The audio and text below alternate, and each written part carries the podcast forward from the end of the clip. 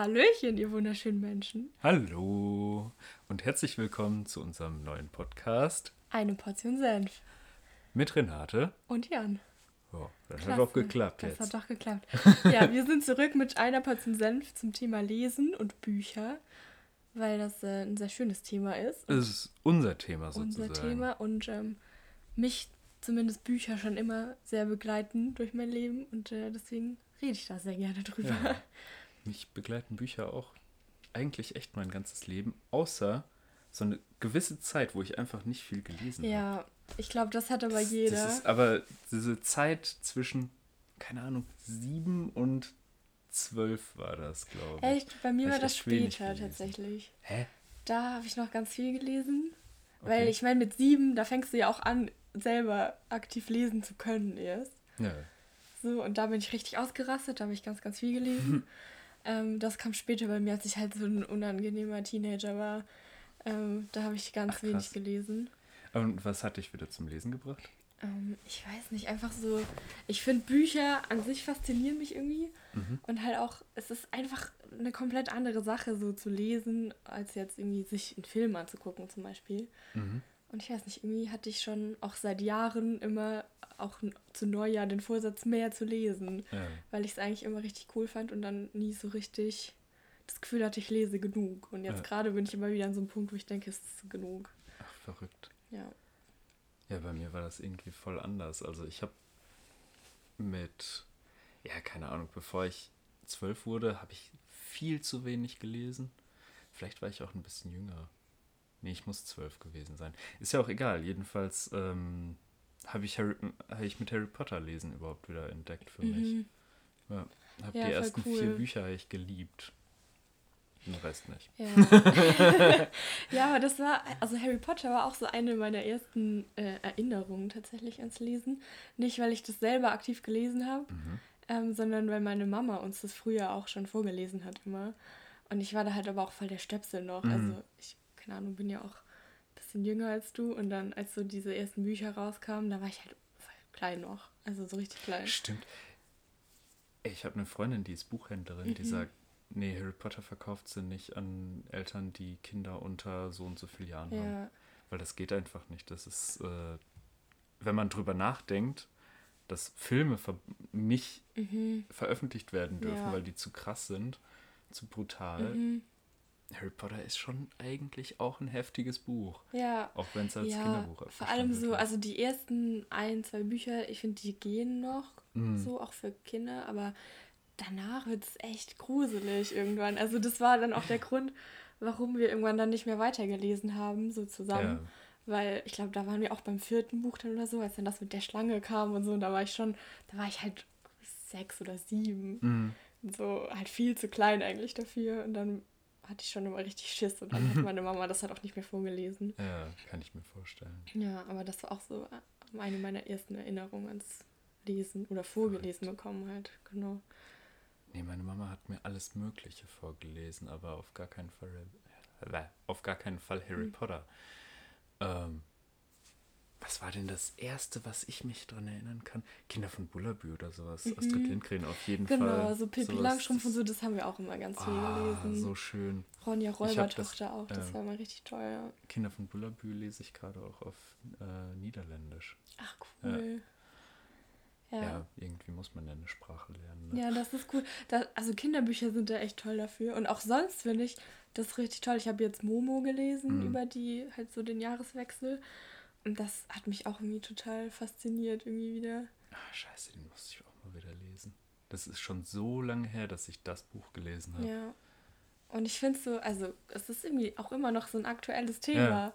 Halt, weil das Buch ist, glaube ich, jetzt fast 50 Jahre alt.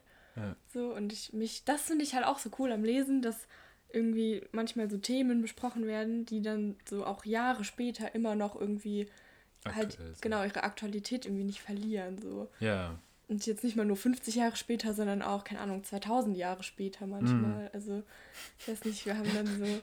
die Bibel. Gut, die Bibel, jetzt vielleicht ein schlechtes Beispiel, aber ähm, ich habe ja Latein-Abi gemacht, damit muss ich ja mal angeben. Und ähm, wir haben dann halt auch voll viel Seneca und so Philosophen gelesen. Und das hat mich halt damals schon immer richtig schockiert, irgendwie, dass so die Art des Menschen sich halt sehr wenig verändert hat in den Mhm. letzten 2000 Jahren. Also, weil halt immer noch klar mit einem ganz anderen Bezug so. Ja. Wäre auch irgendwie jetzt spannend zu sehen, was jetzt Seneca irgendwie zu so Technik und irgendwie Mhm. Digitalisierung sagt. Aber grundsätzlich sind es immer noch Themen. Er hat viel über Freundschaft geredet und ähm, ja, einfach wie man sich ja im Leben verhalten soll, Mhm. was man meiden soll, was man irgendwie mehr machen soll. Und dann, also da habe ich vieles irgendwie einfach wiedergefunden so. Hm. Und das fand ich schon immer beeindruckend. So, Ja. dass man sich genau die gleichen Fragen stellt irgendwie. Ja, ja, gut, also wenn er dir die Geschichte, also Geschichten schreiben, hat sich ja eigentlich seit den Mhm. ähm, Griechen nicht groß geändert. Ne? Ja, ja. Also du hast einen, einen Anfang, Plotterklärung, dann Spannungsbogen Mhm. und dann ein Ende.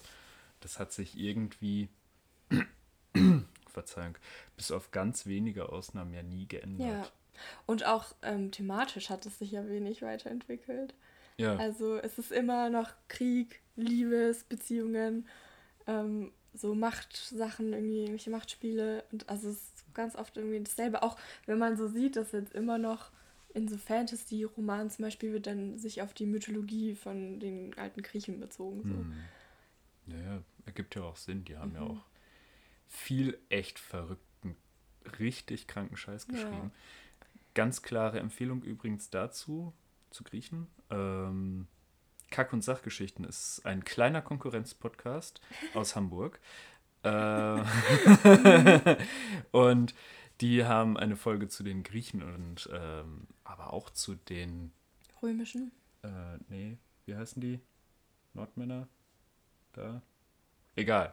Also die, die, die haben auch unter anderem zu den Griechen und wie die zur griechischen Mythologie und zur nordischen Mythologie äh, einen richtig guten Podcast gemacht, jeweils. Kann ich sehr empfehlen. Ja, ist sehr spannend. Ähm, wir haben auch dann ganz oft so diese Metamorphosen von Ovid gelesen. Mhm. Das sind so coole Stories einfach. Also das fand ich schon immer richtig cool. Mega. Und halt, also ja, wie gesagt, mich fasziniert es einfach, dass so, was irgendwie vor, keine Ahnung, mehreren tausend Jahren geschrieben wurde, halt immer noch ähm, erstens vorhanden ist, dass man das Mhm. immer noch lesen kann, so dass es nicht verloren gegangen ist. Und dass man es immer noch aktuell lesen Genau, kann. und dass es immer noch irgendwie einen Bezug hat, so und dass du als 16-Jährige immer noch irgendwie was für dein eigenes Leben mitnehmen kannst. So, das fand ich Ja. schon immer. Das Und das krass. Pacing hat sich ja auch nicht großartig geändert. Mhm, Ne? Das ja. ist auch ganz faszinierend. Schon schön. Ja, voll. Und das ist aber auch so ein Punkt, ähm, der mich auch ein bisschen stresst manchmal, dass man so, es gibt ja so viele Sachen, die man lesen kann, Mhm. so diese alten Sachen alleine. Und dann, es kommt ja jeden Tag Neues dazu. Und ich bin Mhm. immer gestresst, weil ich so denke, ich, ich müsste viel mehr lesen und ich verpasse so viel Ja, auch irgendwie. Wobei ich mich ja auch gerade noch mal dabei er- erwischt habe, wie ich gesagt habe, ich muss das unbedingt mal wieder lesen. Nee, Mhm. müssen wir nicht. Nein, du musst Das gar passt nichts voll, eigentlich. ja. Nee, ich lese auch genug und ich glaube auch, du liest genug. Ähm, da müssen wir uns mal keine Ja. Sorgen machen. Wir müssen einmal kurz unterbrechen, sehe ich gerade. So, sorry. Ähm, da sind wir wieder. Das war nur ein kleiner technischer Test sozusagen. Ich glaube, jetzt hört man uns sogar noch besser als vorher. Äh, die. Ausschläge waren gerade nicht so hoch im, in unserem Aufnahmegerät. ja, Genau. so. Ja, jedenfalls, also du hast schon recht, so man darf sich da auch nicht so selber immer, also so streng mit sich sein, sagen, ja, du musst das mehr, du musst Ja. hier mehr, aber ich weiß nicht, ich habe trotzdem dann immer das Gefühl, du siehst ja auch hier diese ganzen Buchstapel Mhm. immer und ich komme irgendwie nicht hinterher. Ja, alles muss, nichts kann. Ja, genau. Alles muss, nichts kann, das ist genau mein Motto. Ähm, nee, aber deswegen muss man da ein bisschen vielleicht auch besser aussuchen einfach, was man lesen will. Ja, Und das passt ja auch nicht alles immer in jede Situation. Ich habe manchmal, also habe ich das Gefühl, die Bücher kommen auch so zu einem, wie das auch, die suchen einen so ein bisschen. ja, voll. Manche Bücher kannst du auch zu einem bestimmten Zeitpunkt einfach nicht ja, lesen. Ne? ja. Wie eins der Bücher, die ich gleich noch vor, äh, vorstellen werde, Ja. möchte. Aber das ist ganz oft so, dass so dann irgendwie Bücher, die mir dann auch viel bedeuten, halt genau einfach im richtigen Zeitpunkt auch Mhm. irgendwie gekommen sind. So. Das ist dann irgendwie mal ganz wichtig, weil man ja auch, vielleicht wenn man es zu einem anderen Zeitpunkt nochmal liest, vielleicht auch was ganz anderes dann mitnimmt für sich. Hm. als so beim ersten Mal. Und das ist dann auch so eine Sache, ich lese auch Bücher gerne mehrmals. Und das trägt dann halt noch mehr dazu bei, dass ich denke, ja, aber ich habe ja eigentlich noch so 20 andere Bücher hier liegen, die ich eigentlich auch lesen will. Oh, das habe ich echt nur bei zwei Büchern, beziehungsweise Buchreihen, ne? Ja. Das war Harry Potter 1 mhm. bis 4. Ich, die habe ich zerrissen im Prinzip. Mhm. Die, als ich, keine Ahnung, 18 war, dann konnte man die ersten zwei Teile nicht mehr lesen, glaube ich. Das ist einfach der, da ist der Buchrücken aufgerissen und alles. Ah ja, und äh, The Name of the Wind, auch mhm. ein Buch, das ich später noch vorstellen werde. Mhm. Das, das war einfach so schön. Ah. ja, ich habe das schon öfter, dass ich Bücher gerne öfter, also mehrmals lese. Mhm. Vor allem, weil ich auch gerne so halt so Non-Fiction lese, wo man mhm. dann ja auch vielleicht ein bisschen überfordert ist beim ersten Mal, wenn man so viel Info auf einmal bekommt. Ja. Ähm, oder manches vergisst man dann ja auch einfach. Ja. Machst du dir dann auch äh, Notizen in die Bücher? In also die Bücher selber nicht. du in den Büchern rum? Nee, das nicht. Echt aber nicht? ich habe tatsächlich ein Notizbuch, wo ich mir dann Notizen ja. zu den Büchern, die ich lese, halt mache. Ich mache das so gerne. Mhm. Also gerade bei, also nicht bei fiktionalen Büchern, da die liest man natürlich so weg, weil das ist auch der Sinn von Büchern, finde ich, von so unterhaltenden genau, Büchern. Genau, das ist so Entertainment genau, einfach. Äh, aber jetzt bei, keine Ahnung, Hans Roslings äh, Factfulness, was ich gleich noch vorstellen möchte, da auf jeden Fall, da habe ich mir überall Notizzettel reingemacht, mhm. Stellen notiert, ähm, irgendwelche ja. Querverweise und auch mit aktuell, mit aktuellen Themen nochmal ange irgendwas da reingemacht, was, was ich nie wieder rein, äh, wo ich nie wieder wahrscheinlich reingucken mhm. werde. Aber was mir in dem Moment total wichtig war, dass ich das für mich selbst auch verarbeiten kann. Ja, ne? voll. Aber Dafür deswegen schreibe ich es gern separat auf, weil ich mir denke, wenn ich jetzt so das Wichtigste, die wichtigsten Erkenntnisse irgendwie kurz nochmal sammle, und ja. ich dann nochmal was nachgucken will, dann finde ich das eher da, als wenn ich halt so 20 Zettel da drin habe ja. irgendwie. Ähm, weil das finde ich ätzend immer, wenn man so eine Stelle sucht irgendwie und das nochmal nachlesen will und dann dauert es halt ewig, weil man irgendwie, ja, einfach das, auch nicht so genau weiß, was man meint meistens. Ja. Das vermisse ich total bei E-Books. Ich bin ein ähm, bekennender E-Book-Leser. Du, glaube ich, so gar nicht. Es geht. Also manches lese ich schon auch digital, aber eigentlich bin ich schon Fan so von, ja. von physischen Büchern. Ne? Für Uni kann man halt sehr gut auf E-Book. Oder ja, kann man ganz gut mal gut. Studien und sowas, die sind halt am besten als PDF. Ja. Gibt es ja im Prinzip nur als PDF. Und die kann man dann sehr gut so weglesen. Aber mhm. ähm, ja, nee, ich bin ja bekennender Digital Digitalleser und auch leider bei dem äh, Verein mit dem kleinen A, äh, kleiner Online-Händler, haben vielleicht zwei, drei Leute schon mal von gehört. Ähm, ja, und das, das nervt mich eigentlich selbst, dass ich da lese. Ähm, aber die Qualität vom Konkurrenzprodukt ist mir einfach nicht hoch genug. Mm. Ich habe die beide in der Hand gehabt und habe gedacht, uh, die einen haben aber doch noch deutlich was aufzuholen, mhm. was ja. Technik angeht und was, was auch die Haptik angeht. Ne? Mhm. Ja, und das ist halt schon wichtig, wenn man das viel in der Hand hat, so dass es einem auch gefällt. Fall. Und es muss ja auch irgendwie portabel sein und ich möchte, dass es, wenn ich schon so viel Geld für ein Gerät ausgebe, dann möchte ich das natürlich auch irgendwie auf einem aktuellen Stand haben. Ja, klar. Von vor drei Jahren oder so. Natürlich. Was jetzt noch eine Frage wäre, die mich interessiert, ähm, ist, ob du auch so mehrere Werke gleichzeitig liest. Oder ob du so streng immer erst das, dann das, viel dann das. zu viel. Also gerade diese halbwissenschaftlichen Arbeiten, die ich gerne auch lese, die kann man gar nicht so am Stück weglesen, ja. finde ich. Und dann lese ich zwischendurch halt irgendwas anderes noch. Mhm.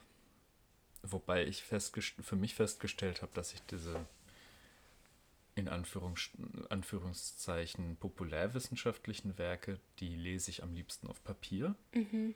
Und dann aber, keine Ahnung, das ist, ich lese ja gerne fiktionale Bücher, Science Fiction, Fantasy, die lese ich dann am liebsten auf dem äh, Kindle oder mhm. auf meinem Telefon, je nachdem, was halt gerade zur Verfügung steht, ob ich mein Kindle mitgenommen habe auf der Reise. Das ist schon, finde ich schon dann mhm. bemerkenswert, ja. Nee, ähm, aber ansonsten auf jeden Fall immer nebenher irgendwas anderes. Ja, ja, ich mache das schon auch. Ja. Weil es ja, wie du gesagt hast, ja. manches passt nicht in jeder Situation. Ja. Und dann hat man auch oft so einfach für verschiedene Tage verschiedene Bücher. Ja, auf jeden Fall. Und ich muss zugeben, ich lese sehr viel häufiger leider fiktional, als dass ich die Bücher, also wissenschaftliche oder populärwissenschaftliche mhm. Bücher lese. Aber das ist jetzt auch was, das finde ich gar nicht schlimm. Ja. Also, weil letztendlich ähm, kann ja jeder so viel oder wenig ja. lesen und auch lesen, was man möchte. Klar. So, das, also man macht das ja auch für sich selber hauptsächlich und nicht um sagen zu können, ich lese super viel. Und hier habe ich einen Buchtipp und da habe ich einen Buchtipp. So, das passiert dann schnell, dass man also ich lese in so ein Gespräch nur für reinkommt. Podcasts. Ja. Also das ist ja mein, meine eigentlich mache ich sowieso nichts anderes, außer Dinge für den Podcast zu machen. ja, das will ich hoffen. Also kein Leben außerhalb des Podcasts. Nee, wir leben nur im Mikrofon. Mit dem nur deshalb, im Senf. Deshalb äh, werden wir auch im Prinzip nur, also jeden Tag kommt ja jetzt eine neue Folge, mhm, haben wir zwei. ja gesagt. Ja, ganz regelmäßig, jeden Tag zwei. ja, wir, wir, machen jeden Tag zwei Podcast-Folgen. Themen gibt es ja genug. okay, jetzt reicht es aber auch wieder mit dem Quatsch hier. Warum? ja, da findest du jetzt auch keine Antwort, ne? Quatschkopf. Quatschkopf. Ähm, Quatschkopf. Willst du mal mit deiner ersten Literaturempfehlung mhm. anfangen? Ich wollte eigentlich noch über das Thema Lesezeichen sprechen, weil mir das sehr am Herzen liegt. das, es gibt das Herzensthema, das Herzensthema Lese Lesezeichen. Es ja. gibt ja, ja. nämlich, ähm, also es gibt Lesezeichen. Es gibt Lese Nein, es scheiden sich die Geister, ob man zum Beispiel Seiten knicken sollte oder nicht. Ja. Finde ich nicht in Ordnung. Findest du nicht in Ordnung? Nee. Als wir das das erste Mal aufgenommen haben, diesen, also das ist nämlich der zweite Versuch, liebe Hörer. Innen. Innen. Innenhörer. Ja, sprich weiter. ich komme gerade auf den dummen Witz nicht klar.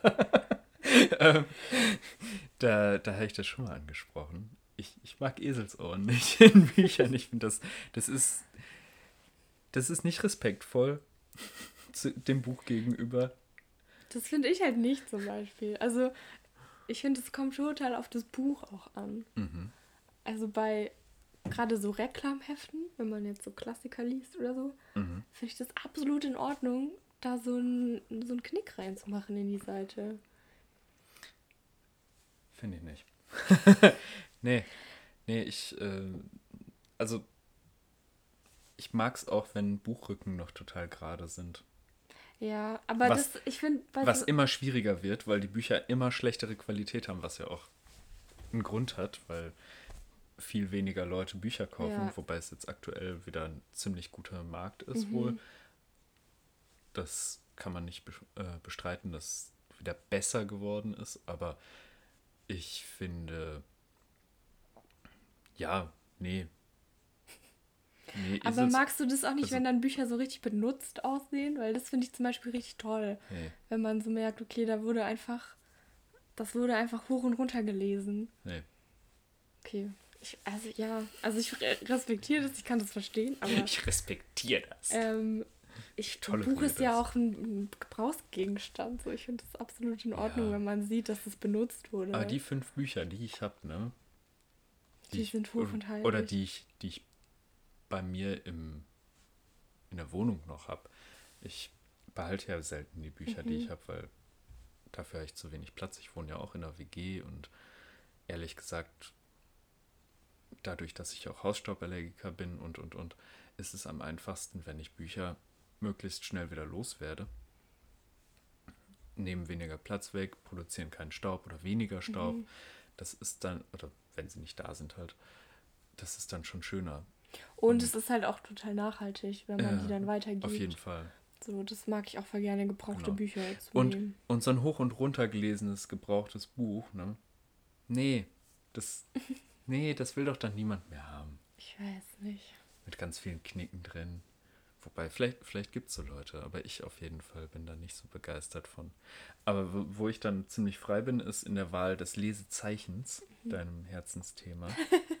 Einfach irgendwas. Irgendwas. Irgendwas. Meistens Kassenzettel. Kassenzettel, klasse. Ich habe auch ähm, ganz oft Portemonnaie. jetzt. ähm, ich habe auch ganz oft von den, wenn man so Tee getrunken hat, einfach von den Teebeuteln diese Zettel. Den Teebeutel reingeklatscht. Den Teebeutel. Nein, Und deshalb macht sehen nicht, Renates Leute, Bücher immer so schön Nein, aus. Nein, meine Bücher sehen echt nicht so schlimm aus. ja.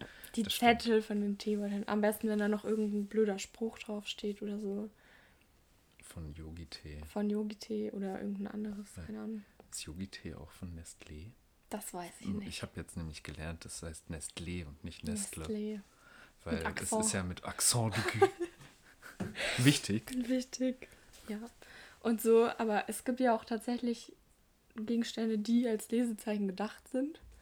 Lesezeichen? Lesezeichen, die man so im Buchladen bekommt oder so gebastelt mhm. bekommt von Leuten. Die benutze ich lustigerweise ganz, ganz selten ich als. Nicht. Ich, ich vergesse die auch immer. Ich habe ein gibt. paar im Schrank liegen, aber irgendwie fühlt sich das ganz falsch an.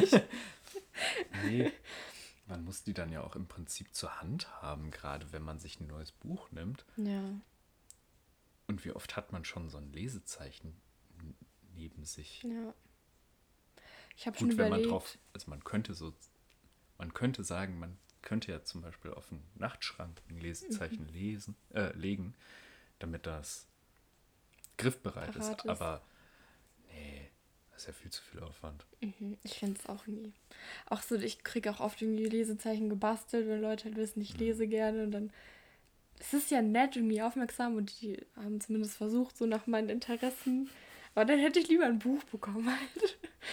Weil ja, man kann nämlich auch unnötig. Bücher als Lesezeichen nehmen. Einfach ja. das Buch. In ein anderes Buch rein, reinlegen. ins Buch rein und ja. fertig. Oder gegenseitig, weißt du, dass die so.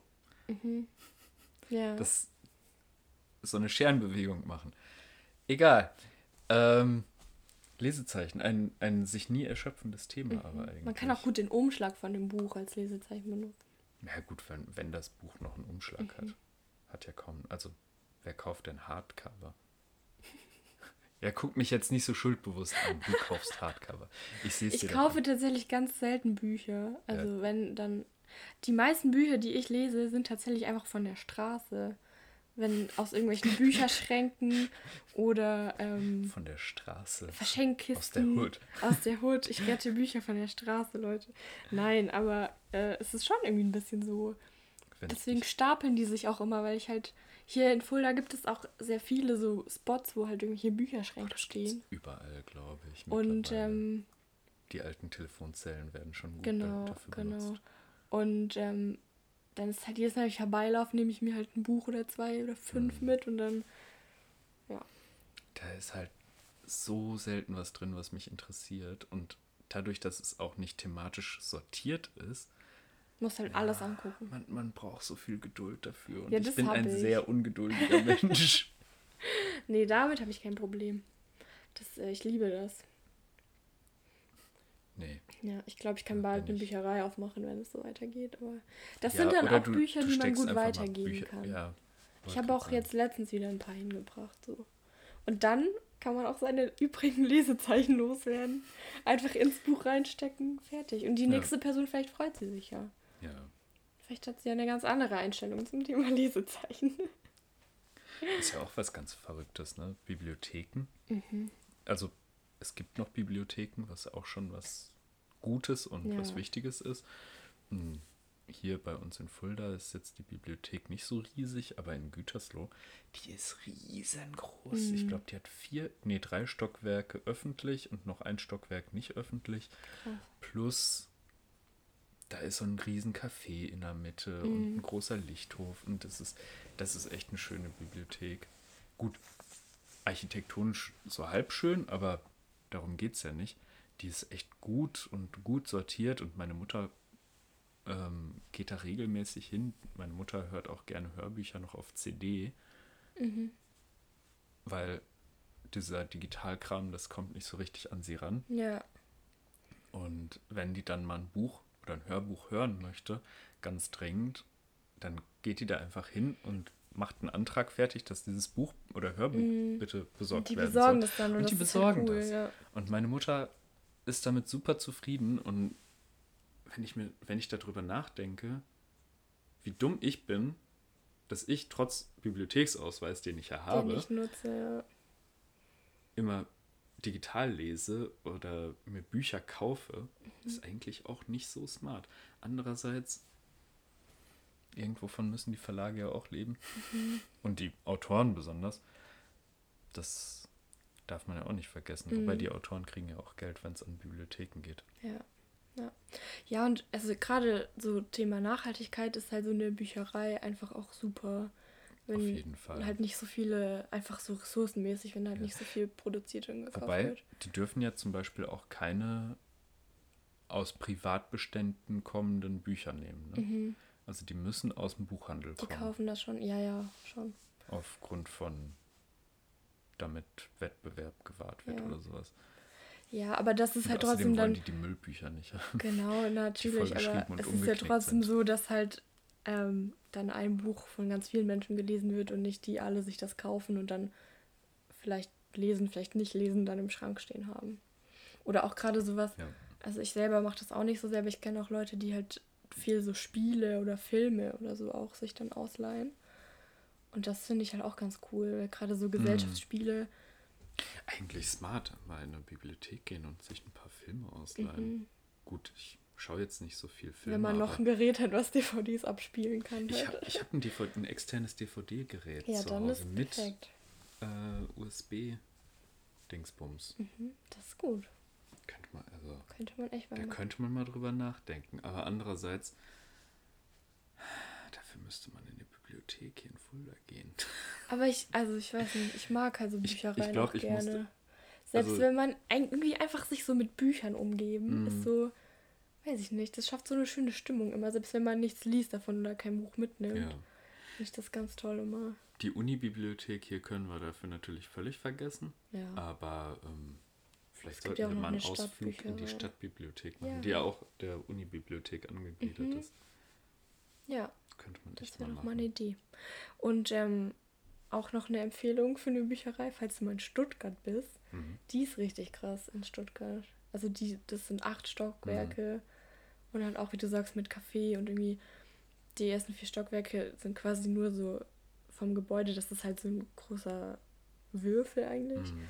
Das ist quasi nur dann die, der äußere Ring davon, ist dann mhm. halt mit Büchern und der Rest ist so hohl quasi. Nur man kann dann unten rein und bist halt in so einem riesigen leeren Raum einfach. Mhm. Und das ist richtig schön. Also das ist wirklich. Ja, es gibt einfach richtig, echt schöne toll. Bibliotheken. Ja. Ne? die war auch sauteuer, glaube ich. Aber ich war da auch oft dann zum Lernen und so und das war also. In Freiburg die Unibibliothek äh, ist auch echt verrückt. Die ist so ganz moderne Architektur. Finde ich, passt nicht so richtig ins Freiburger Stadtbild rein. Aber gut, die wollten das so und jetzt haben sie es. Mhm. Es ist so ein fast schwarzer, so ein, so ein teilweise richtig, finde ich, das sieht fast schon dunkel und äh, bedrohlich aus, das mhm. Gebäude. Okay. Aber es ist irgendwie weird. Es ist. Einerseits passt es nicht so richtig in mein Bild von Bibliothek und andererseits ist es so ein ganz faszinierendes Gebäude, weil es mhm. halt nicht so ein Standardgebäude für diese Stadt ist. Ja. Es reißt ja, halt schon, es ist schon wirklich so ein Bruch im, äh, mhm. im Stadtbild. Das ist schon ja. interessant. Ja, und das ist ganz oft so, dass so Büchereien irgendwie auch so weiß ich nicht, besondere Gebäude einfach mhm. sind. Und weiß ich nicht, generell ein interessantes Thema eigentlich. Also auch früher waren ja so Büchereien, das hatte man ja eher so privat, dass so gelehrte Menschen, Bibliothek, ja, das meine ich, dass man selber halt eine riesige Büchersammlung hatte. Mhm. So, und dass das jetzt so verstaatlicht wurde, das ist ja eigentlich auch noch gar nicht so lange, oder? Hm, davon, da weiß ich überhaupt, also gar keine Ahnung. Ich könnte mir ich habe auch keine Ahnung. ich könnte mir das nur vorstellen, dass es ja. irgendwie erst seit der Demokratisierung so ist. Mhm. Seit Menschen überhaupt, also die Allgemeinbevölkerung überhaupt wirklich Bildung zur Verfügung ja, gestellt ja. bekommt. Vorher war das ja nicht wirklich notwendig, also wäre notwendig gewesen, aber wurde nicht als notwendig wurde nicht angesehen. Gemacht, ja. Doch schon. Äh, boah, gute Frage. Ja, aber Bibliotheken dazu hatten wahrscheinlich, also die gab es schon immer, nur die waren nicht ganz öffentlich zugänglich. Also mhm. Also auch eine öffentliche Bibliothek. Ich meine, die Bibliothek von Alexandria, die es damals ja gab, das da, also in der, die größte Bibliothek der Antike, die dann ja niedergebrannt wurde, ähm, die gab es ja auch. Ich vermute ja. nur, dass auch da nur der Zugang für den äh, Hochadel oder Adel ja. war. Ja, spannend. So wie unsere Thema. Gesellschaft hat sich halt auch das geändert. Ne? Ja. Die Demokratisierung des, Ein Glück. des Wortes. Also, ähm, das ist eigentlich eine gute Zeit, jetzt ähm, am Leben zu sein, wo man Zugang zu Bildung und ja, Büchern hat. Ja, auf jeden Fall. Das denke ich auch. Ey, was, was für kranke Zeiten es gegeben hat. Ja. Kommen wir aber auch noch zu. Ist die Frage, ob es jetzt besser ist, aber vielleicht auf eine andere Art und Weise krank. Das ist, ja, ist eine gute Frage. Weiß ich nicht. Ich glaube, dafür haben wir keine Zeit. Um ich glaube, das kriegen Antwort wir heute nicht gelöst. Ähm, aber früher war ja eh alles besser. Ja, ja. Alles. Ja, alles. Zum Beispiel, als die Menschen noch nicht existiert haben. okay, das war ganz schön dark. dark. Ähm, wir machen mal weiter mit unseren Literaturempfehlungen. Soll ich anfangen oder möchtest du gerne anfangen? Nee, fang du ruhig an. Ich muss ich mein Telefon an. dafür erst wieder aufmachen. Ähm, die erste Empfehlung, die ich nämlich habe, ist ein Buch, was mir auch selber ganz, ganz wichtig ist. Mhm. Ähm, von Matt Haig äh, heißt es nämlich Ich und die Menschen. Das ist ein Roman und es ist, also vom Setting her ist es also sehr lustig. Ja. Ähm, und er bespricht aber halt auch trotzdem sehr ernste Themen dabei. Und das finde ich irgendwie so ganz charmant.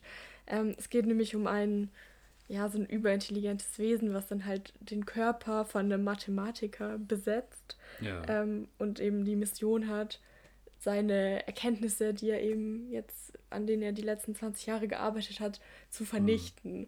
Weil eben diese Spezies, ähm, zu denen das, dieses, dieser Alien gehört, der Meinung ist, dass die Menschen nicht bereit sind für diesen Fortschritt, den eben diese, dieses, diese Erkenntnis mit sich bringen würde. Und ähm, genau damit das halt verhindert wird, soll halt die Familie und dieser Mathematiker und alle Freunde, die davon wissen und jeder, der das irgendwie mitbekommen hat, soll halt vernichtet werden und genau damit das eben nicht, nicht rauskommt. Und ähm, ja, bei dieser Mission lernt eben dieser Alien, dieses Wesen, so ja, das menschliche Dasein einfach kennen und so mit den ganzen großen und kleinen Dingen, die irgendwie dazugehören. Und es ist irgendwie ganz schön, wie er das beschreibt, so dass er dann zum ersten Mal irgendwie so ein Erdnussbutter-Toast isst oder Weißwein trinkt und was für einen Effekt es dann auf seinen mhm. Körper hat und so. Und ähm, ja, dann halt so Zwischenmenschliches auch irgendwie mitbekommt und die Beziehung zu seinem Sohn irgendwie ähm, dann, also halt so sieht, dass die irgendwie total verkorkst ist und irgendwie ähm, das dann aber von außen ja betrachtet irgendwie also eine ganz andere Perspektive ergibt so. Ähm, und dann verliebt er sich auch in seine tatsächliche Frau und das, also es ist irgendwie, ja, irgendwie ganz lustig, so diese menschliche Erfahrung mal von so einer entfernten Perspektive aus zu betrachten. Mhm. Und ähm, ja, ich habe das halt dann so einen Moment gelesen, wo ich selber halt total die Existenzkrise geschoben habe und wo es mir auch selber nicht so gut ging. Und dann war das irgendwie, ja, einfach total aufmunternd auf eine mhm. Weise, weil das irgendwie so lebensbejahend ist, aber nicht auf so eine Art und Weise, ah, alles ist gut und man muss einfach positiv denken, sondern er sagt halt schon so, ja, es gibt halt Probleme und es gibt halt auch also vieles, was einen irgendwie runterzieht und weswegen es einem auch schlecht gehen kann, was auch total berechtigt ist. Ähm, genau, aber es gibt eben auch die anderen Seiten, für die es sich auch irgendwie lohnt zu leben. So. Und das war irgendwie so eine sehr charmante Art und Weise, das auszudrücken. Mhm. Und ähm, genau, er hat halt eine, eine Stelle, die mir besonders im Gedächtnis geblieben ist, ist, wo er halt so auf mathematische Art und Weise begründet hat, dass ähm, es eigentlich ist die eigene Existenz so unwahrscheinlich, dass man gar nicht existieren dürfte. Also wenn man sich überlegt, welche Faktoren alle dazu geführt haben, dass du existierst, sind es, also ist die Wahrscheinlichkeit eben so gering, dass die eben an null grenzt, dass du rein statistisch gar nicht existieren dürftest.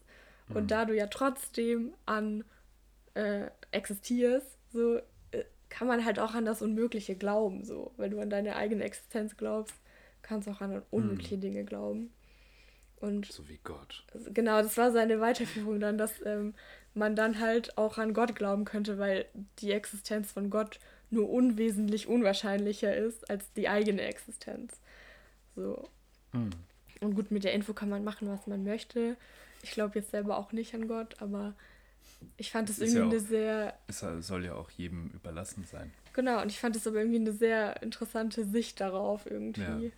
Aber ein schön, schönes, schöne kontroverse ähm, Wendung, die das dann ja auch nimmt. Ne? Ja, genau. Und also ich fand es irgendwie weiß ich nicht, das war wie gesagt halt so eine Zeit, wo ich selber voll die Existenzkrise hatte hm. und dann so zu merken, okay, aber das ist auch berechtigt, so, weil eigentlich ist es total verrückt, dass ich existiere überhaupt.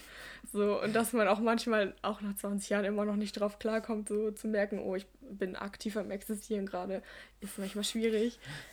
Und dann zu sehen, aber dass es anderen auch so geht, ist halt auch ganz schön. Also irgendwie yeah. fühlt man sich da nicht so alleine. Auch wenn diese Worte von einem fiktiven Alien kommen, aber ist dann auch in Ordnung. genau. Ja, ja, und er hat dann auch am Ende noch so 97 Ratschläge für einen Menschen aufgeschrieben. In dem Fall halt dieser Sohn in dem Szenario. Und das war halt auch irgendwie, das weiß ich nicht, so eine Stelle, die lese ich auch so manchmal einfach noch. Weil da auch halt so Sachen dabei sind. Manches ist total philosophisch und das sind wirklich gute Lebensratschläge so. Hm. Und manches ist dann so, dann sagt er halt so, ja, Erdnussbutter und Weißwein passt wirklich gut zusammen und du solltest dir wirklich nicht von jemand anderem was anderes einreden lassen. So. Und das ist halt so, ja, irgendwie ganz schön, weil er halt so ja. sehr schwere Themen dann aber auf so eine leichte und humorvolle Art rüberbringt und dann trotzdem aber, also sich nicht lustig macht, so, mhm. sondern halt, ja, das einfach ganz gut verpackt. So. Ja, ist auch voll genau. wichtig. Deswegen großer Fan von Matt Haig. Ich habe auf jeden Fall vor, auch noch anderes von ihm zu lesen. Zum Beispiel die Mitternachtsbibliothek. Ah ja, das wollte ich auch unbedingt mal lesen. Ja. Aber das ist fiktional. Also ja, das ist ja auch, fix auch fiktional, fiktional aber das ist ähm, von der Mitternachtsbibliothek habe mhm. ich auch mhm. schon mal. Habe ich auch sehr viel Gutes gehört, tatsächlich. Ja. Ähm, ist es nicht sogar ver verfilmt worden, irgendwie? Das kann sein, ich weiß es nicht genau. Müsste man mal. Müsste man nicht, sollte man Könnte mal, man wenn man das möchte, äh, nachgucken. Genau. Ja, sehr schön. Voll, voll interessant. Also sehr große Empfehlung. Ich habe das sehr, sehr gerne gelesen, das Buch. Ja, würde ich sagen, mache ich direkt weiter mit meinem ja, ersten Buch. Und zwar ist das Factfulness von Hans Rossling und seinen Kindern, die ihn dabei unterstützt haben, das zu schreiben. Hm. Hans Rossling ist einer der, ich sag mal, prominentesten Public Health Advokatoren der Welt. Ähm, kommt aus Schweden, ist ein schwedischer ähm, Wissenschaftler, beziehungsweise auch in Anführungsstrichen Aktivist, der an, äh, kurz nach dem Krieg geboren worden ist, in ähm, relativer Armut, würde man heute sagen, auf jeden Fall aufgewachsen ist und alle Stadien des, des Habens, des Geldhabens durchgemacht hat in seinem Leben. Also der ist in sehr, ähm, der war der Erste in seiner Familie, der jemals auf Universität gegangen mhm. ist und ist jetzt natürlich ein wohlhabender Mann.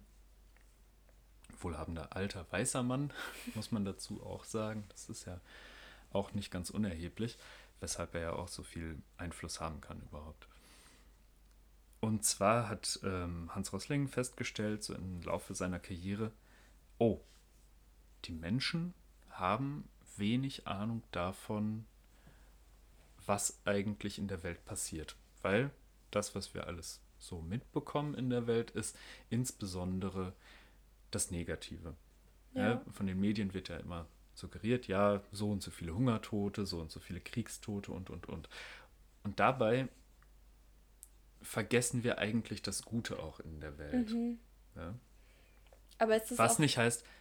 Hm? Ist es auch so ein bisschen einfach wegen der, unserer Gehirne? Weil ja, tatsächlich ja das Schlechte genau. immer mehr das, einem auch in Erinnerung bleibt. Was ja auch evolutionär gesehen genau. sehr wichtig ist. Ja. ja.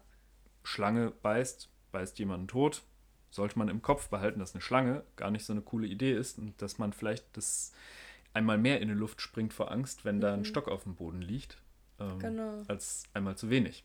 Ne? Ist ja auch irgendwo logisch, aber unsere modernen Gehirne sind, oder nicht unsere modernen Gehirne, sondern unsere moderne Gesellschaft ist halt überhaupt nicht auf diesen, diesen ursprünglichen äh, Instinkt mehr angelegt. Mhm. Und ähm, wir, unsere Medien sind aber sehr gut darin, diese Instinkte zu bedienen. Mhm. Ja. Und unsere Gehirne filtern auch raus, wenn Positives in den Nachrichten kommt. Also mhm. wenn jemand in den Nachrichten sagt, ja, dieses Jahr gab es 20.000 Kriegstote oder was weiß ich, 20 Prozent Kriegstote weniger als äh, im Jahr davor oder vor zehn Jahren in dem Jahr, mhm. dann würde das wenig, wenig bis gar keine Aufmerksamkeit generieren. Und deshalb gibt es ja auch diese negativen Schlagzeilen mhm. immer. Und deshalb kommen die auch so hoch.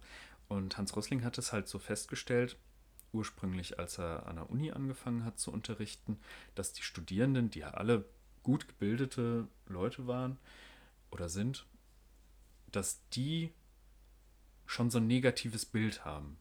Ja, dass die Welt wirklich immer schlechter und schlechter wird. Dabei wird die Welt immer besser und besser. Ja, es ist jetzt nicht so, als würde Hans Rosling sagen, ja, alles wird gut, aber alles wird ein bisschen besser. Mhm. Das heißt aber nicht, und das betont er auch nochmal ganz doll, dass das Schlechte weg ist. Mhm. Etwas Schlechtes, das besser wird, wird zwar besser, aber ist immer noch schlecht. Ja, ja. Und das ist ihm sehr wichtig und das hat er auch leider ein bisschen spät im Buch meiner Meinung nach gesagt. Ich musste mich die ersten paar hundert Seiten, äh, die ersten ja, 150 Seiten ein bisschen, glaube ich, durchkämpfen, bis das dann kam. Mhm. Weil ähm, für mich das die ganze Zeit immer so ein, so ein sehr hübsch Waschen der Realität war. Mhm. Weil ja, natürlich ist es gut, dass 90 Prozent der Mädchen eine, die Grundschule be besucht haben oder die Möglichkeit mhm. hatten, die Grundschule abzuschließen. Aber es, halt Aber es sind halt immer noch nur 90 Prozent. Es sind 10 Prozent, die die Möglichkeit nicht haben. Die diese Möglichkeit nicht haben, genau. Und das ist dann schon irgendwie auch für mich sehr, sehr schwierig gewesen, dann weiterzulesen. Aber nach dieser Erklärung, klar, ist es ja auch logisch, weil früher war, oder vor ein paar Jahren war das noch eine ganz andere Geschichte. Ja, ja, aber man fokussiert sich trotzdem immer eher auf das Negative. Ist so. Oh, sorry nochmal. Musste, wir mussten einmal kurz an die Tür gehen, weil es hat hier geklingelt. Ich war gerade dabei zu sagen, dass es auch ganz interessant ist, dass die Menschen überhaupt nicht realisieren, wie die Bevölkerungen sich in der Welt verteilen. Also mhm. wie, wie viele Menschen leben eigentlich auf welchem Kontinent. Ja? Und dass wir überhaupt nicht richtig realisieren, dass es gerade mal so und so viele Milliarden Menschen, in Anführungsstrichen gerade mal, in Europa, Afrika und Amerika gibt, aber irgendwie fast die Hälfte der Bevölkerung in Asien lebt. Ja. ja. Und das ist etwas so Wichtiges auch, ja, dass, dass, dass wir wissen, der Großteil der Menschen lebt nicht in, in der westlichen Welt, ja, sondern der lebt in, der, in Asien. Und dass in Asien jetzt gerade ein riesiger Umschwung passiert in den, seit so und so vielen Jahren ist ja auch was ganz Wichtiges, weil je mehr die an, ich sag mal, Marktmacht auch haben, desto weniger Bedeutung haben wir als westliche Gesellschaft. Und wir müssen da ganz dringend von abkommen, von diesem, von diesem komischen Bild, dass wir, dass die Welt so unterteilt ist, ja, und dass ja. die westliche Welt so sich so hochstellen kann. Weil in, keine Ahnung, 20, 30 Jahren werden wir wahrscheinlich eher ähm, das haben, dass die asiatischen Staaten alleine durch ihre große Bevölkerungszahl und bei gleichbleibender wirtschaftlicher Entwicklung auch ähm, in wirtschaftlicher Hinsicht, dass die einfach dominieren werden. Ja. ja. Und ja, Hans Rossling zeigt aber ganz klar, dass es eine riesen positive Entwicklung gibt. Und er gibt richtig schön Hoffnung, ohne dass es unrealistisch ist. Und er sagt das auch selbst, er ist kein, kein, keiner, der sagt, also kein, wie nennt man das, nicht Opportunist, sondern Optimist. Ein Optimist. er ist kein Optimist, weil Optimist klingt so unrealistisch. Er ist ein, ähm, er nennt sich selbst, er benennt sich selbst als jemand, der einfach die Fakten auf den Tisch legt mhm. und dabei reell, also einen reellen Blick auf die Geschehnisse setzt äh, oder legt und daraus seine Schlüsse zieht. Und das ist was sehr, sehr Schönes. Ja. So, das, ist, das ist nicht so ein wie bei Das Kaffee am Rande der Welt, das Buch, das super simpel geschrieben und sehr verallgemeinert ist und sicherlich auch schön und gut zu lesen, aber am Ende des Tages halt auch kein, kein Mehrwert gibt. Ja. Und Hans Rosling, der hat einen unglaublich guten Schreibstil, ist witzig dabei und ja, wirklich ein empfehlenswertes Buch, mhm. das aber auch Hirnschmalz ein bisschen von einem abverlangt. Ja, aber das ist doch gut. Genau. Ich habe es auch im Schrank stehen tatsächlich schon. Also ich, das ist auch auf meiner Stimmt, Liste. Hast schon mal erzählt, Jahr. ja. Ja, ja, hört sich gut an. Vor allem so, dass man, also das, was ich jetzt von dir so mitgenommen habe davon, ist so ein bisschen, man nimmt Probleme zwar ernst, aber man schaut sich einfach an, wie sind wirklich die Fakten und was ist, also wie kann man die wirklich richtig hm. verstehen, so, weil ich glaube, das ist auch oft ein Problem von Menschen, dass man ja. gar nicht weiß, wie man Fakten oder so auch wissenschaftliche Erkenntnisse wirklich richtig interpretiert ja. auch. Ja, wer würde schon realisieren in unserer Gesellschaft, dass es immer weniger Kriegstote gibt? Es gibt immer weniger. Von, ja, ich glaube, bei so einer Meldung ist halt auch das Problem, wenn dich das jetzt selber als Person nicht wirklich betrifft, ja. ist es dir auch einfach ein bisschen egal. Ja. So, und das ist total schade, weil letztendlich ist eine sehr gute Entwicklung, wenn es weniger Kriegstote gibt. Auf, auf jeden Fall. Aber das, das bleibt sind, dann einfach nicht so. Sind so ein paar Fakten da drin, die echt cool sind. Dafür werden ein paar Fakten weggelassen, muss man auch sagen. Klimawandel interessiert den Hans nur so halb. Also, das ist natürlich doof. beziehungsweise interessiert ihn schon, aber es passt halt wenig dazu, was er aussagen möchte. Ne? Mhm. Ne? Vielleicht halt für ein anderes, so. anderes Projekt. oder ich habe es überlesen oder so, kann auch sein. Aber ich glaube eher nicht. Ich glaube, es ist, also er sieht schon den Klimawandel und er weiß das auch, dass es existiert, aber er glaubt sehr stark an die technischen Entwicklungen, die wir machen können. Finde ich fast unrealistisch, was er so erwartet. Aber gut. Ja, mich beunruhigt das halt immer ein bisschen, wenn man mhm. sich nur sehr auf technische Möglichkeiten verlässt, weil ja, das ist ein, ein Teil der Lösung, mhm. aber das kann nicht, man kann sich nicht darauf verlassen. Nee, so, weil die Erde man ist weiß es endlich. Ne? Genau. Aber ja, gut, das ist ein ganz, ganz soll, anderes Thema. Genau, das soll nicht für heute das Thema sein, kommt mhm. vielleicht mal wann anders. Erzähl mal. Ähm, genau, mein, meine Buch. nächste Empfehlung ist Sprache und Sein von Kypra Gümüşay. Und das ist tatsächlich ein Non-Fiction-Buch. Ich finde es sehr, mhm. sehr gut. Ich habe es noch nicht zu Ende gelesen, muss man dazu sagen, weil das eben auch eins dieser ähm, Bücher ist, wo ich ganz, ganz gerne mir nebenher Notizen mache und dann ganz viel aufschreibe. Und mhm. ähm, weil es sie sehr viele, sehr schlaue Dinge sagt und ich einfach so wenig wie möglich davon vergessen möchte. Und ähm, das auch ein Thema ist, was man sehr verinnerlichen muss, mhm. habe ich das Gefühl. Ähm, das geht eben um diskriminierungsfreie Sprache im weitesten Sinne mhm. und ähm, wie Sprache eben auch ohne Kategorisierung stattfinden kann. Mhm. Und ähm, so die, diese Hauptprämisse, auf der alles aufbaut, ist eben, dass Sprache Wirklichkeit formt und aber auch andersrum die Wirklichkeit die Sprache ja beeinflusst natürlich. Mhm. Ähm, und genau, sie spricht eben ganz viel darüber, ähm, wie und auch wer sich die Sprache eben zur Diskriminierung ähm, eben benutzt. Und ähm, ja, also welche Arten zu sprechen eben diskriminierend sind, ja. wer eben auch ähm, sich das zunutze macht besonders, mhm. wer eben darunter leidet. Es gibt eben Menschen, die von anderen Menschen benannt werden Und mhm. dann gibt es eben die Benannten. So und mhm. ähm, gerade das mit der Kategorisierung verdeutlicht sie halt auch sehr stark. Es gibt viele verschiedene Gruppen, die ja systematisch diskriminiert werden. Mhm. Und dass man zum Beispiel von dem Flüchtling spricht oder von der Muslima spricht ja. und gar nicht mehr ähm, dabei feststellt, dass das ja alles einzelne individuelle Personen sind, mhm. die vielleicht in ihrer Gruppe Gemeinsamkeiten haben, aber die eben auch noch einzelne Menschen sind.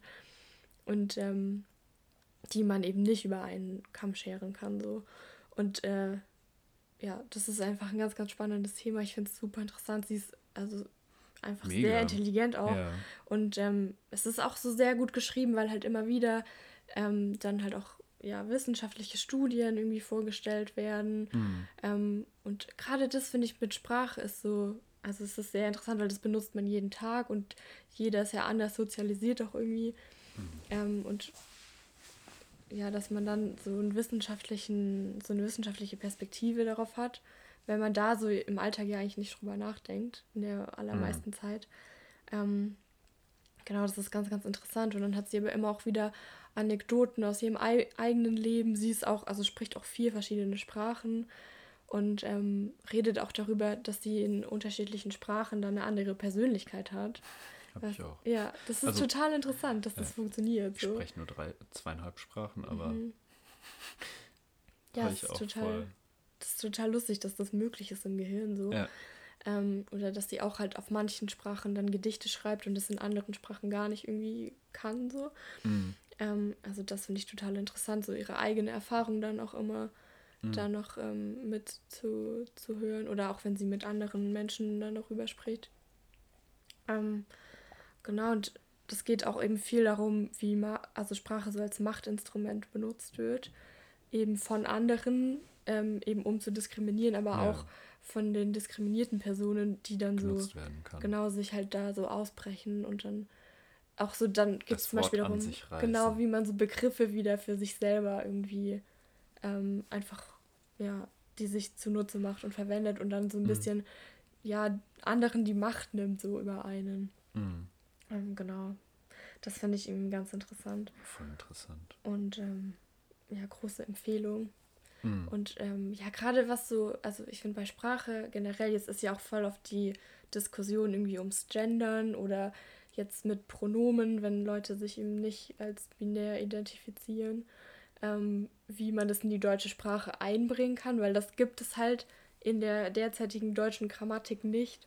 Ja. So, und ähm, dann ist halt immer die Frage, ist es notwendig, ist es nicht notwendig? Und ähm, sie hat halt in einer Stelle sehr deutlich gesagt, Leute so anzusprechen, wie sie angesprochen werden wollen, das hat ähm, nichts mit politischer Korrektheit zu tun, sondern ist einfach menschlicher Anstand so.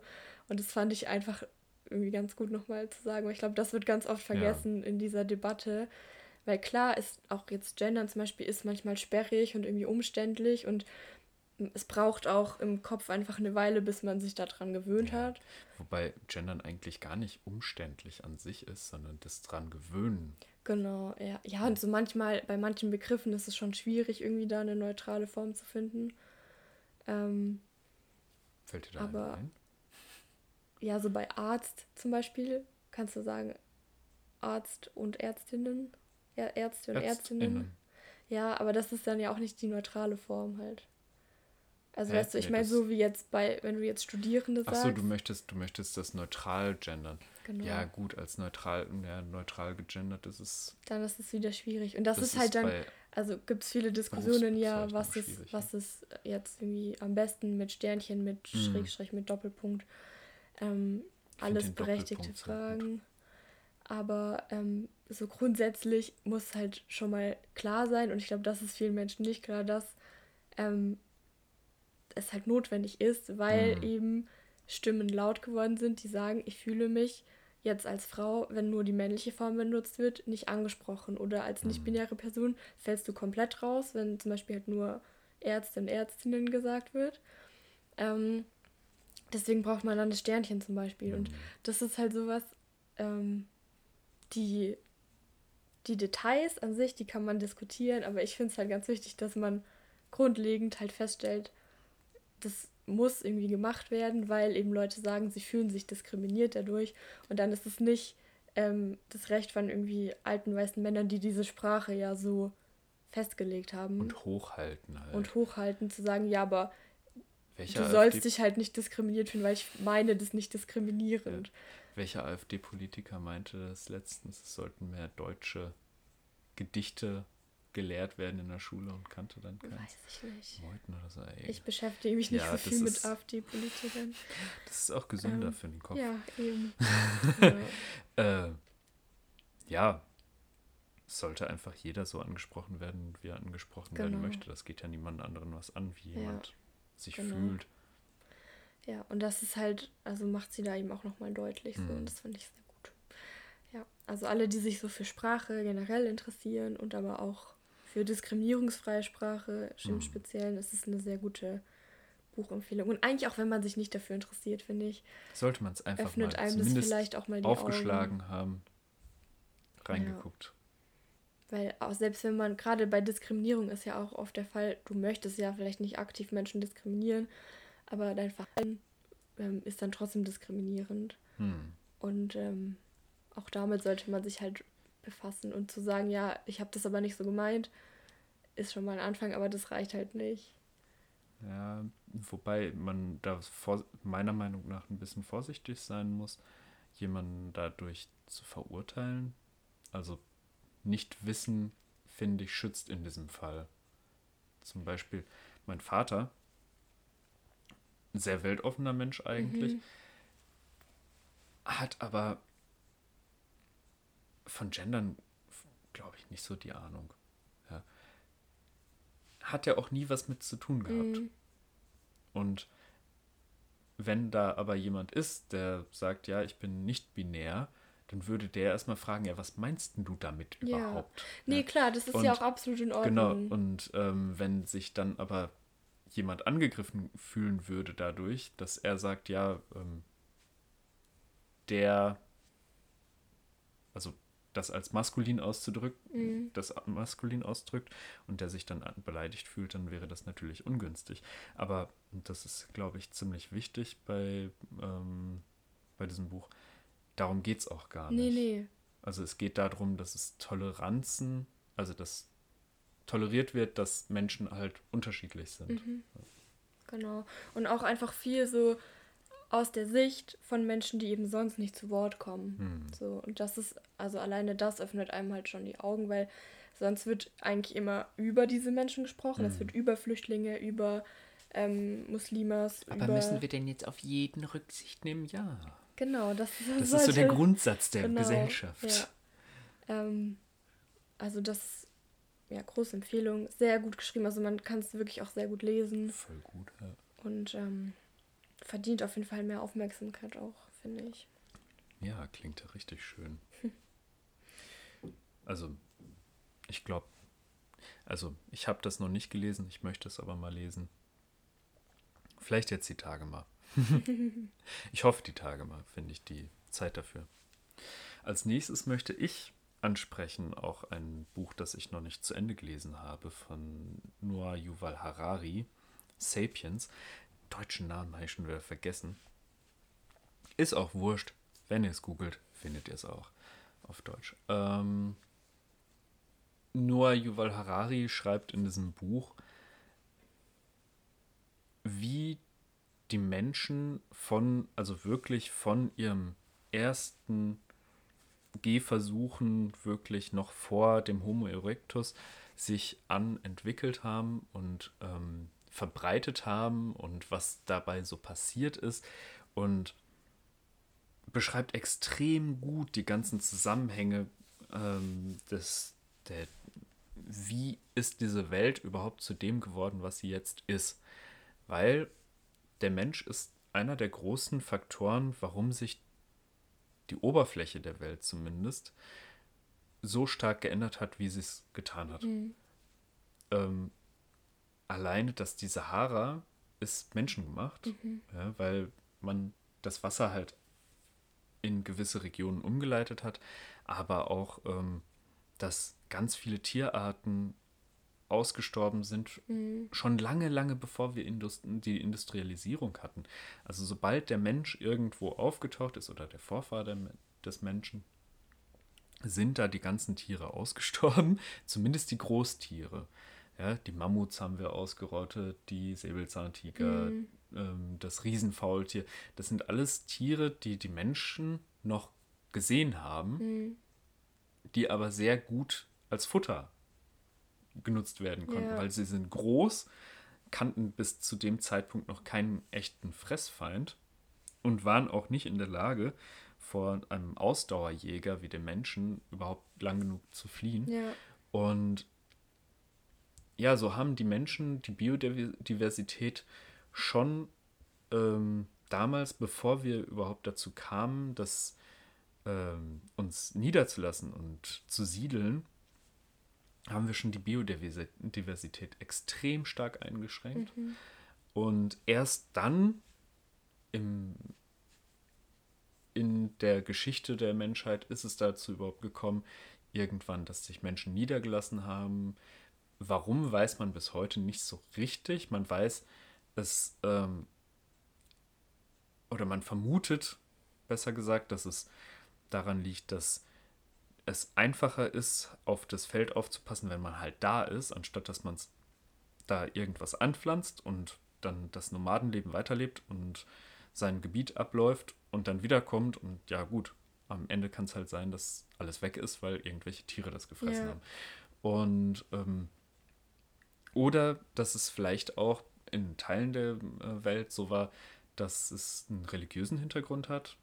Da war es ah, irgendwo in der Richtung der Türkei, glaube ich. Eine der ersten Siedlungen, die überhaupt entstanden sind, war wohl, oder man vermutet das so, dass da ähm, die Menschen ein Bauwerk irgendeiner Art äh, erbaut haben und daraufhin da gesiedelt haben und diese Menschen brauchten ja auch irgendwie Futter.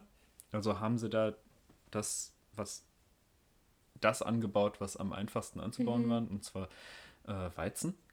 Ja. ja und ähm, er sagt es auch so schön, der Siegeszug des Menschen und die Agrarrevolution sind eigentlich der Siegeszug des Weizens oder des Getreides mhm. und der, ähm, der domestizierten Tiere. Weil das sind wirklich die Lebewesen, die am meisten davon profitiert haben. Mhm. Bevor der Mensch kam, gab es nicht so viel Wei äh, Getreide, das nee. also in der Masse von einer Sorte. Ja, klar. Ja, und auch nicht so viele Kühe, die einfach nur da waren, sondern es gab ein paar.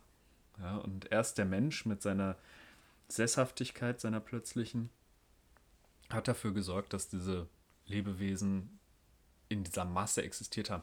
Jetzt muss man natürlich dahinstellen, ob die Tiere damit so einverstanden waren. Aber für ja. den Weizen definitiv, ähm, der hat dafür extrem profitiert. Oder mhm. die, das Getreide, nicht nur der Weizen. Ja, und alles, was der Harari da so sagt, ist extrem interessant und ähm, auch gut nach, äh, nachgewiesen. Der hat da gute Belege auch gebracht. Er zeichnet ein sehr dunkles Bild. So in dem Buch geht es noch, aber soweit ich das jetzt mitbekommen habe von Freunden von mir, die mir seine nachfolgenden Bücher so auch mal ans Herz gelegt haben, die meinten, huh, die neueren Bücher, da muss man schon in einer richtig guten Verfassung sein, um das zu lesen. Da darfst du gerade nicht in einem schlechten Mindset hm, sein. Okay. Da zeichnet er sehr dunkle Bilder wohl. Hm. Ja. Genau. Vielleicht war er selber auch nicht in so einem guten Mindset, als er es geschrieben hat. Ich glaube, der ist allgemein ist einfach jemand, der auch nihilistisch, mhm. nihilistischere Gedankengänge ja, hat. Ja. ja, auf jeden Fall Hararis Sapiens empfehle ich gerne jedem. Fand ich interessant. Mhm. Ja, sich ja. mal so ein bisschen mit der Menschheitsgeschichte mhm. auseinandersetzen. Ja. Ist schon, weil man ist schon sehr, sehr einfach immer so in seiner Bubble und ist, also ja. klar, man hat so ein bisschen Geschichtsunterricht mal gehabt irgendwann und hat so ein paar Infos irgendwie, aber mhm. also weiß ich nicht, so richtig viel weiß man ja eigentlich gar nicht. So und auch, ich glaube, viele Entwicklungen, die damals stattgefunden haben, sind auch heute auch immer noch relevant. So. Definitiv. Oder geben einem einfach eine andere Perspektive auch auf das aktuelle Leben. Hm. Also hört sich auf jeden Fall spannend an. Ja, auf jeden Fall. Auch die, sein Schreibstil ist sehr angenehm, kann man, kann man wirklich, hm. man kann es nicht weglesen, aber man kann es auf jeden Fall sich mal antun. Das ist keine, keine Doktorarbeit, die da verfasst worden ist. Das ist gut. Dann mache ich mal weiter mit meiner letzten Empfehlung. Auch wieder was ganz Schönes und zwar von Liv Strömquist, hm. Der Ursprung der Welt. Das ist ähm, ja sehr gut. das ist sein Comic und ähm, ah, der ist ganz, ganz toll einfach. Also das ist, macht total Spaß und ist informativ, aber auch trotzdem sehr gut recherchiert und einfach toll gezeichnet. Also ich finde, das ist einfach, man hat wirklich eine gute Zeit damit, so wenn man das liest. Ja. Und ähm, genau, es ist eben Comic und befasst sich, wie es genannt wird, immer mit dem sogenannten weiblichen Geschlechtsorgan.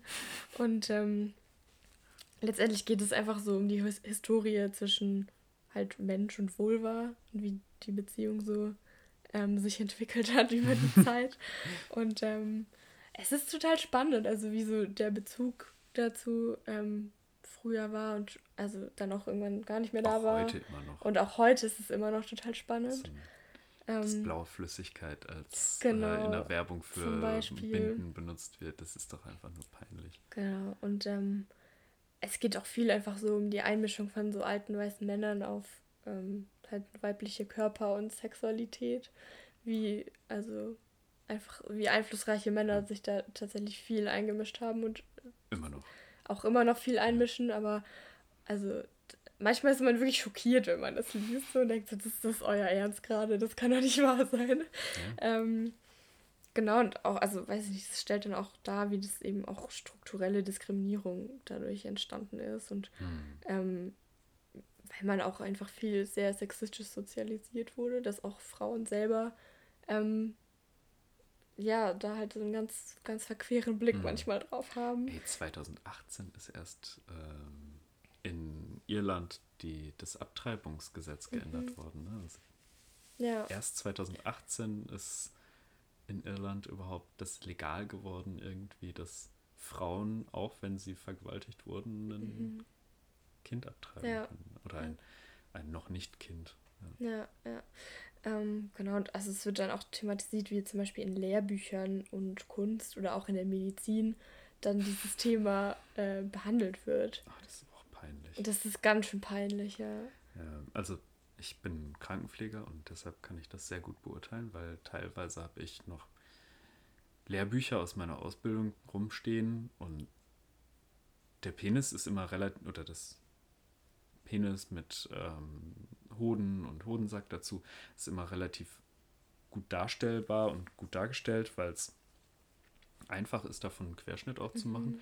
Mhm. Und die Vulva, Vagina und Uterus sind dann irgendwie so als irgendwie so als stilisiert als kleines Etwas dargestellt mhm. und irgendwie auch gar nicht richtig existent. Ja, Genau, das ist nämlich genau das, was da eben auch thematisiert wird. Es ist quasi nicht existent ganz oft hm. in Lehrbüchern oder in irgendwelchen Darstellungen. Es wird immer nur so quasi als, als Gegenstück zum Mann dargestellt hm. und nicht hm. als was Eigenes, was auch alleine seine Daseinsberechtigung hm. hat. Und das finde ich, also sagt ja auch schon ganz viel über die Stellung der Frau an sich. Ja. Dass man, weil das ja nicht nur um die Geschlechtsorgane geht, sondern auch dann um, um weiß ich nicht, die Rolle an sich. Mhm. So, dass ähm, Frauen einfach nicht als eigenständige Menschen auch betrachtet werden, manchmal. Und ja. ähm, nur als Gegenstück zum Mann. So. Ja, und das äh, finde ich ganz übel. Ja. Und sie transportiert es aber eben auf so eine sehr lustige Weise und ähm, zeigt halt auf, auch auf, dass es total der Quatsch ist. So, und dass man sich da auch gerne drüber lustig machen kann. Dass alles einfach auch nur Menschen sind, ne, genau. über das, die wir hier reden. Ja, Genau. Und das, also auch große Empfehlung. Das macht auf jeden Fall sehr viel Spaß und man lernt halt auch einiges dabei. Ja. Das ist ganz cool. Auch als Geschenk. Ich habe das Buch auch selber geschenkt bekommen. Ähm, macht auf jeden Fall viel Spaß. Und das, gerade wenn ihr jetzt Leute habt, die sich auch für Feminismus interessieren, ja. zum Beispiel. Es ist auch richtig schön illustriert, finde ich. Ja. Ich finde die richtig gut. Ja, total. Die Bilder. Und das ist auch sowas zum Beispiel, das würde ich halt auch mehrmals lesen. Also kann ich mir gut vorstellen, dass ich ja. das demnächst nochmal in die Hand nehme und nochmal durchlese. Ja. Dazu möchte ich auch nochmal eine Doku empfehlen von Dreisat. Ich weiß leider den Namen gerade nicht mehr. Ich meine, es wäre eine Dreisat oder ORF-Doku. Ich habe es auf jeden Fall bei Dreisat gesehen. Einfach mal suchen im Internet, gibt es definitiv online noch. Geht um die Vulva und ähm, die Darstellung der Vulva. Und das ist richtig gut gemacht. Für alle Menschen, für alle soll eigentlich Pflicht schon, dass man das sich mal anguckt, weil ey, das ist so so lustig, dass der jeder weiß, dass jeder Penis anders ist, mhm. aber die Vulva wird immer anders, äh, wird immer gleich ja. gleich gesehen. Und ja, das ist total das, schädlich auch. Äh, also weil, halt, ey, es gibt OPs genau. zur, zur Veränderung der, der Vulvalippen, ja. Das ist ja. Ach, nee. Ja. Also das finde ich auch ganz, ganz skurril und irgendwie auch traurig so, weil, mhm. also ich verstehe es irgendwie ein bisschen, weil du hast ja eigentlich keine Referenzen so. Außer, äh, keine Ahnung, wenn du halt Pornos guckst, aber da sehen die auch alle gleich aus. Ich wollte gerade sagen, das sind, die sind und, ja so gecastet, dass die halbwegs gleich aussehen. Genau, und dann, wenn das halt so deine, dein einziger Anhaltspunkt ist, ja, schwierig irgendwie, wenn du dann selber siehst, okay, wie sehe ich anders aus. Weiß ich nicht. Ja. Also. Ja, tut euch das Buch an, tut euch die Doku an. Können wir auch verlinken vielleicht. Können wir auch vielleicht verlinken, da wenn bin ich. Du, wenn, wir, wenn wir das technisch hinkriegen. Wir, wir sind ja noch äh, recht Anfang. frisch im Podcast-Business, aber ähm, ja, informiert euch gerne auch darüber. Macht auch einfach Spaß, äh, sich damit auseinanderzusetzen, weil je mehr man weiß, desto mehr Spaß kann man mit Geschlechtsorganen haben. Jo. Damit komme ich aber auch schon zum letzten Buch, das wir vorstellen. Mhm. Schon. Ich glaube, wir sind schon wieder bei anderthalb Stunden oder sowas. Egal. Name of the Wind von Patrick Rothfuss oder im Deutschen Der Name des Windes ist der erste Teil einer Trilogie, die noch nicht abgeschlossen ist. Und es geht um den jungen Quote, wie auch immer man ihn aussprechen möchte, der in einer fantastischen Welt lebt, die grundsätzlich am ehesten als mittelalterlich bezeichnet werden kann. Ähm, Quote lebt mit seiner Familie als sozusagen, also sie heißen Ru, wir würden sagen Sinti und Roma ähm, und sind halt Schausteller auch und ziehen von Stadt zu Stadt, von Dorf zu Dorf, um da aufzutreten und ähm, so Geld zu verdienen. Dummerweise werden dann durch für ihn noch zu dem Zeitpunkt nicht nachvollziehbare Wesen äh, seine Eltern und die gesamte Truppe ermordet und niedergebrannt und ja, so beginnt das die, die, der Weg von diesem Jungen zur sogenannten Universität. Also es gibt auch in dieser Welt oder in diesem Verbund von Ländern, die in dieser Welt beschrieben wird, eigentlich nur die eine äh, Universität und da wird halt eine Nicht-Magie unterrichtet. Und das ist ganz interessant, weil Rothfuss beschreibt da eine Magie, die auf Wissenschaft basiert. Also mhm. mit ganz komplett anderen äh, Voraussetzungen als in unserer Welt. Aber sie wird da als Wissenschaft bezei äh, ja, bezeichnet und auch genutzt. Und wissenschaftlich ist das alles für diese Welt echt. Mhm. Und das ist total faszinierend, weil dann zieht er noch die für uns, also aus Harry Potter bekannte Magie da rein und die wird als total absurd bezeichnet. Mhm. Und das ist so lustig, weil natürlich ist diese ganze Magie in dieser Welt nicht reell. Aber irgendwie hat, also Rothfuss hat sich auch unglaublich viele Gedanken dazu gemacht, zu physikalischen und ähm, ja, zu physikalischen ähm, Begebenheiten, dass er sagt, ja gut, von nichts kann nichts kommen. Mhm. Ja. Und das, das setzt er auch so in diesem Buch um. Außer wenn es halt da um diese irrationale Magie gibt, äh, geht, die er dann richtig schön beschreibt und es ist einfach ein richtig schönes Buch, beziehungsweise erstes Buch von drei Büchern, wo das dritte noch nicht draußen ist. Und das Tolle an der Story ist eigentlich, dass es nicht eine Story ist. Also das Buch wird besteht im Prinzip aus verschiedenen Kurzgeschichten mhm. und hat somit mehrere Höhepunkte. Also anstatt einen langen langgezogenen Spannungsbogen zu ja. haben, hat man immer mal wieder auch Ruhephasen und Phasen, wo es darum geht, dass der Protagonist äh, seine Laute spielt und ähm, in irgendeiner Bar abhängt oder mhm. sich besäuft oder Prüfungen in der Uni hat. ähm, aber dann im nächsten Moment, und das kommt meistens sehr plötzlich, muss er auf irgendein Abenteuer, weil seine Geliebte äh, keine Ahnung, ist gerade da und da aufgetaucht. Richtig witzig, mhm. richtig schön, teilweise zum Lachen, teilweise zum Heulen.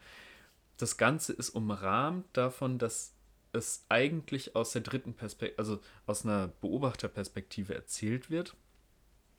Und zwar ist es eigentlich so, dass der Erzähler ähm, Quote in seiner in seinem Jetzt besucht, wo er schon erwachsen ist. Mhm. Und der erzählt dann diese Geschichte ja, ah, über mhm. sich.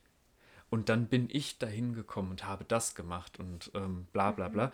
Und das ist, es werden im Prinzip zwei Geschichten, äh, Geschichtsstränge gleichzeitig erzählt. Mhm. Und der zweite Geschichtsstrang ist aber so eine Aneinanderkettung von Kurzgeschichten, mhm. die echt gut gemacht sind, wo er auch sagt, ja, okay, aber darüber möchte ich jetzt nicht reden. Ähm, ich ich mache jetzt einfach da weiter. Und der du, du merkst so richtig, okay, da fehlt jetzt ein Stück Geschichte, das bestimmt noch interessant gewesen mhm. wäre für uns. Aber der sagt, ja, das ist ja alles bekannt. Ja. Aber das ist uns natürlich nicht bekannt ja, ja. und das ist so geil. Liebe ich. Ja, das hört sich ganz, ja, ja, das hört sich ganz spannend an. Alleine durch die Erzählstruktur mhm. das bringt es irgendwie so einen Twist nochmal rein. Super witzig, echt richtig schön geschrieben und eins meiner Lieblingsbücher auf jeden Fall. Mhm. Vielleicht sogar mein Lieblingsbuch. Auch das zweite Buch, ähm, The Wise Man's Fear oder Die Furcht des Weisen, sind wirklich zu empfehlen oder ist wirklich zu empfehlen. Vielleicht sogar noch mehr als das erste Buch, aber das erste Buch ist so sehr die Grundlage, dass es auf jeden Fall zu lesen mhm. oder dass man es auf jeden Fall gelesen haben sollte. Ja. ja. Ja, hört sich gut an. Wie stehst du so allgemein zu so Trilogien? Schwierig. also ich, ich stehe voll auf, auf, auf, auf, wie nennt man das? Cliffhanger? Mhm. Ja. Cliffhanger finde ich richtig gut, weil die können mich auch gut fesseln. Ja. Aber andererseits, die sind in Büchern, also wenn man eine Trilogie hat, halt sehr künstlich oft. Ja. Weil der Autor hat halt so und so viele Seiten um den Dreh. Und dann muss er einen Cut machen. Und das finde ich, ist in diesem Fall ganz gut gelöst, weil er sagt ja gut, das ist Tag 1, Tag 2 und Tag 3. Ah, okay, ja, jedes, ja. jedes Buch ist Dann ein Tag, wo er erzählt und dadurch kann es mhm. irgendwie unterbrochen werden. Natürlich bin ich trotzdem total scharf darauf, dass das nächste Buch ja. veröffentlicht wird, was seit, warte mal, zehn Jahren, zehn Jahren noch nicht passiert oh, ist. Scheiße. Oh, ist ja, das ist halt auch, wenn schlimm. du so einen Cliffhanger hast. Bei einer Serie ist es auch blöd, weil dann musst du mhm. vielleicht ein Jahr oder so warten, bis die nächste Staffel kommt. Aber bei Büchern kann das halt wirklich mal richtig lange mhm. dauern. Oder gar nicht passieren. Oder gar nicht Das ist passieren. meine große Befürchtung bei ja. Rothfuss, weil. Ah. Kannst du mir mal eine E-Mail schreiben, so, hey, ich Du, das gern, machen so viele Menschen. Der, der, der sagt ist. schon immer in irgendwelchen Foren und so, lass mich, ja, lass mich einfach damit in Ruhe. der hat das, glaube ich, auch schon dreimal neu geschrieben, weil er immer unzufrieden oh, war mit der Story. Und ja. das ist, ich glaube, hätte er nicht so viel Erfolg gehabt, hätten wir schon das dritte Buch und es wäre einfach so, wie es mhm. ist, richtig gut. Wahrscheinlich schon, wenn man zu lange drüber nachdenkt. Ja, und das ist auch überhaupt gar kein Geheimtipp und das weiß ich. Ja, also wer Fan Fantasy liest, der weiß, was ähm, der Name des Windes ja. ist. Wenn nicht, dann jetzt auf jeden Fall und lest es und genießt es. Es ist einfach ein wunderbares Buch. Sehr gut. Ja. Wunderbar. Damit haben wir es mal langsam. Damit haben ne? wir es. Hast du noch irgendwas zum Thema Lesen oder Bücher, was du loswerden möchtest? Buchstaben. Okay. Nee, keine Ahnung. Danke für diesen wertvollen Beitrag. Ja, ich habe mir gedacht, Buchstaben. jetzt mal Buchstaben. Vielleicht nee. eine Buchstabensuppe essen. Nee, ich glaube, ist das Zeit, war's. Deckel drauf. Ich denke, das Aus auch. die Maus. Es war mir ein inneres Blumenpflücken, mal wieder. Alter. Wieso lachst du jetzt? Ich weiß nicht. ähm, wir wünschen euch noch eine wundervolle Zeit. Eine ähm, schöne Woche, einen schönen Monat und ein schönes Jahr, genau. falls wir uns bis dahin nicht wieder hören. Auf Wiedersehen. Tschüssi.